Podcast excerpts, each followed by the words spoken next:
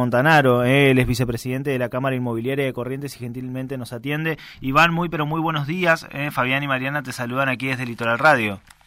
¿Qué tal? Buen día. Un gusto hablar con ustedes como siempre. Por favor, Iván, gracias por, por atendernos. Y bueno, eh, ¿cómo venís viendo toda esta situación vinculada a las modificaciones que eh, en teoría tendría ya la ley de alquileres una vez que pase por el Senado? Bueno, eh, en principio expectante a ver qué pasa. Hoy se trataría en el Senado para ver si obtiene este, sanción final, por decir así, del proyecto que viene de, que está aprobado ¿no? Esto es una, esto es un debate que, de alguna manera ya se empezó a anunciar el, año pasado, cuando, cuando Massa era diputado, en su rol de diputado, diríamos, ahora como ministro lo volvió a anunciar hace unos meses. Y bueno, es la, la oposición quien convocó de alguna manera, eh, yo creo que con justa razón, porque la situación de los alquileres, que al igual que distintos distintos rubros de la Argentina, que estamos atravesando un mal momento económico, eh, es, hora de debatirlo de todos los sectores porque personalmente considero que la ley no es mala, para en general, digamos, tiene muchos puntos importantes, eh, pero mm, lamentablemente surgió en un momento del país que es catastrófico, ¿no? O sea, hablar de ajustes anuales sobre todo que es uno de los temas importantes que se está modificando y además del plazo que pasaría de tres a dos años eh, en un país donde tenemos eh, remarcación de precios en general para la vida por de, un, ciudadano argentino todos todas las semanas, todos los meses, eh, ha generado sin duda, según los propietarios, nosotros estamos en el medio, ¿no?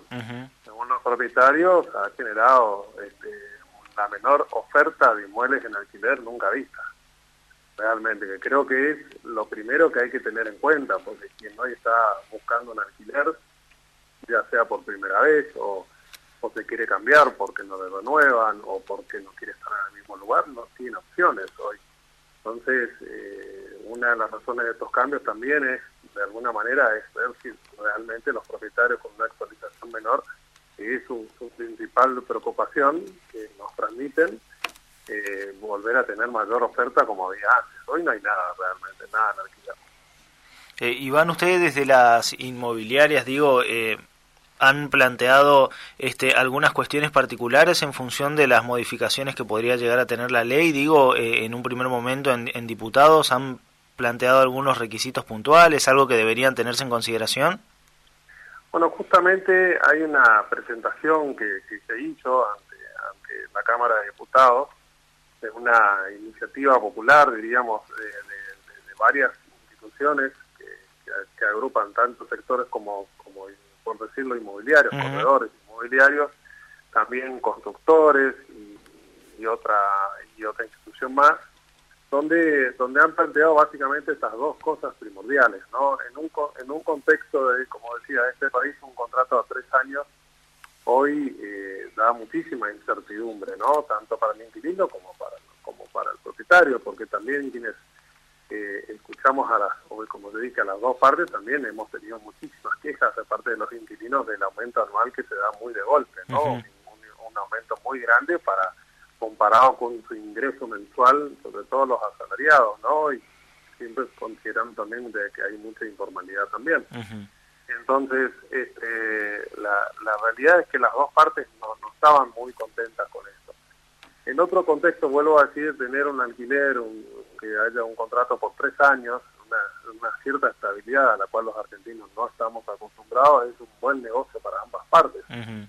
Un propietario va a decir que tener un, inquilino con cual tiene una buena relación, los dos tienen de alguna manera, están pagando lo que uno considera justo y el otro está cobrando lo que considera justo por algún tipo de acuerdo, es tener una relación a tres años con posibilidad de renovar tres más, a cualquiera le gustaría, ¿no? Pero lamentablemente, vuelvo a decir, en este país no se puede tener nada, nada sensible, ¿no? Iván, en el caso en que se apruebe eh, esta modificación, ¿cómo sería el traspaso de una ley a otra para las personas que ya están alquilando? Eh, ¿Se mantienen los convenios que ya están vigentes? Bueno, las leyes aquí no son retroactivas. Cuando, no se sancionan ni entran en vigencia no son retroactivas. Por lo tanto, eh, todo aquel que viene en este momento firmando o ha firmado, diríamos, se va a seguir rigiendo por la ley actual. este, una vez que si, en el Senado se llegara a aprobar estas modificaciones, que no son las únicas dos, ¿no? También habla de este, exenciones impositivas, bienes personales para los, para los propietarios, porque recordemos, siempre siempre yo voy a hablar desde, el medio, ¿no? O sea, los propietarios ah, se quejan de una actualización eh, que queda muy muy baja con respecto a todo el proceso de los 12 meses. También tienen que pagar bienes personales y depende si son responsables cripto, pagan ganancias o si son monotributistas pueden salir del monotributo y también pagan bienes personales. No es que hay un ingreso eh, por decir así, completo de, lo que paga un inquilino, ¿no? eh, entonces ahora que un montón de diputados y senadores, hasta el ex ministro dijo lo mismo, de que desde un principio tenían que haber buscado extensiones impositivas para poder este, tentar al propietario en este contexto de que traiga su mueble, ¿no? Esa es una de las otras cosas también una imposición que tiene la ley 27.551 de en caso de iniciar un desalojo y, eh, no estar y no estar y tenía que informar inmediatamente después a la AFIP este, para iniciar esto esto se suprime. Eh, hablemos un contexto nuevamente de que quien tiene un ingreso debe informar a la AFIP no obligatoriamente pero este proceso este, se va a suprimir o sea se siguen registrando pero se va a suprimir este, este proceso por lo tanto, lo que vuelvo a decir es tratar de ver si en este contexto, con esto, uno puede volver a, tener una oferta. es, muy, es muy eh, importante decir que los ajustes serán como mínimo cuatro meses, de cuatro meses, cuatrimestrales, mejor dicho, pueden ser mayores, pueden ser semestrales, por decir así, como se viene se venía manejando también, eh, o se viene manejando en realidad en mayoría de los comerciales que nos han tenido mayor ¿Y esto de, qué depende, Iván? Digo, esto más allá de que por ahí la, ley establece este plazo mínimo de entre 4 y 12 meses y después uno con el propietario, con la inmobiliaria, puede acordar que sea semestral, por ejemplo? Normalmente, y vuelvo, insisto, el que va a decidir de alguna manera cómo actualizar, salvo una contraoferta que pueden llegar a un acuerdo, son las partes, ¿no? Nosotros estamos en el medio y buscamos que las partes lleguen a un acuerdo. Este, entonces, si por ahí el propietario plantea un ajuste cuatrimestral, el inquilino podrá plantear semestral y ver qué pasa, ¿no? Lo que sí es muy importante que siempre utilizará un índice, si no, porque había otro proyecto dando vueltas de un sector también inmobiliarias que eh, proponían eh, acuerdo de partes como fuera el Código Civil y Comercial, que era la ley anterior, por decir así, y la anterior, que estuvo vigente 30 años, que fue la de ley 23.091. Ahí había acuerdo de partes. La realidad que en los últimos años, cuando uno ponía un porcentaje, por decir así, para darte una idea, no sé, 2020, eh, me acuerdo un cálculo, de que uno decía 2020, 2019, decía 20% de actualización anual y de repente terminamos con una actualización altísima, al igual que los gobiernos anteriores. Entonces, por ahí, eso es futurología, que es lo que se está haciendo en los comerciales hoy también. Quien alquiló hace seis meses pudo haber cerrado con un 35, 40% semestral, eh, por, porque haya propuesto, por ejemplo, el propietario, y hoy en, eso, en esa inflación, en este contexto, ha perdido. Por eso el índice personalmente me parece muy bueno, ¿no? Eh, ¿Y en, qué se basa este índice? ¿Es el que se, se viene usando ahora o han metido alguna modificación en el sentido de valores a tener en cuenta, por ejemplo? Bueno, eh, en realidad uno puede seguir usando este, que es un promedio entre IPC y RIPTE, inflación y salario, puede usar salario solo, puede usar inflación solo, o sea que eso también de alguna manera va a ser negociable por las partes. ¿no? Eh, Iván, eh, pensaba ya también en lo que es eh, la oferta aquí en la, en la ciudad, digo, ¿cómo, ¿cómo ves la situación hoy, pensando también ya a la altura del año en la que estamos? ¿Se empieza a mover un poco sobre todo lo que tiene que ver con las cuestiones vinculadas a, lo universitario, por ahí, pensando en el ciclo lectivo que viene? Mira, en realidad históricamente siempre comenzó el movimiento, o comienza el movimiento en noviembre. Ajá noviembre vienen como los más precavidos, que hay muchísimo movimiento en diciembre, un poco menos en enero y ya este, muy pocos en febrero, sobre todo se da en una situación donde hay familias que hacen muchísimo esfuerzo, obviamente, para mandar un hijo a estudiar acá a la zona, este, sea resistencia, sea corrientes, em, por lo tanto no pueden pagar quizás dos o tres meses de un alquiler de un inmueble que no lo están usando, ¿no? Para asegurarlo.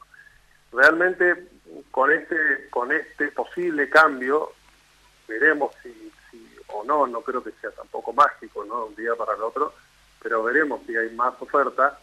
Eh, pero yo creo hoy que los padres van a tener que venir un poco antes, porque la verdad que no hay absolutamente nada, nada.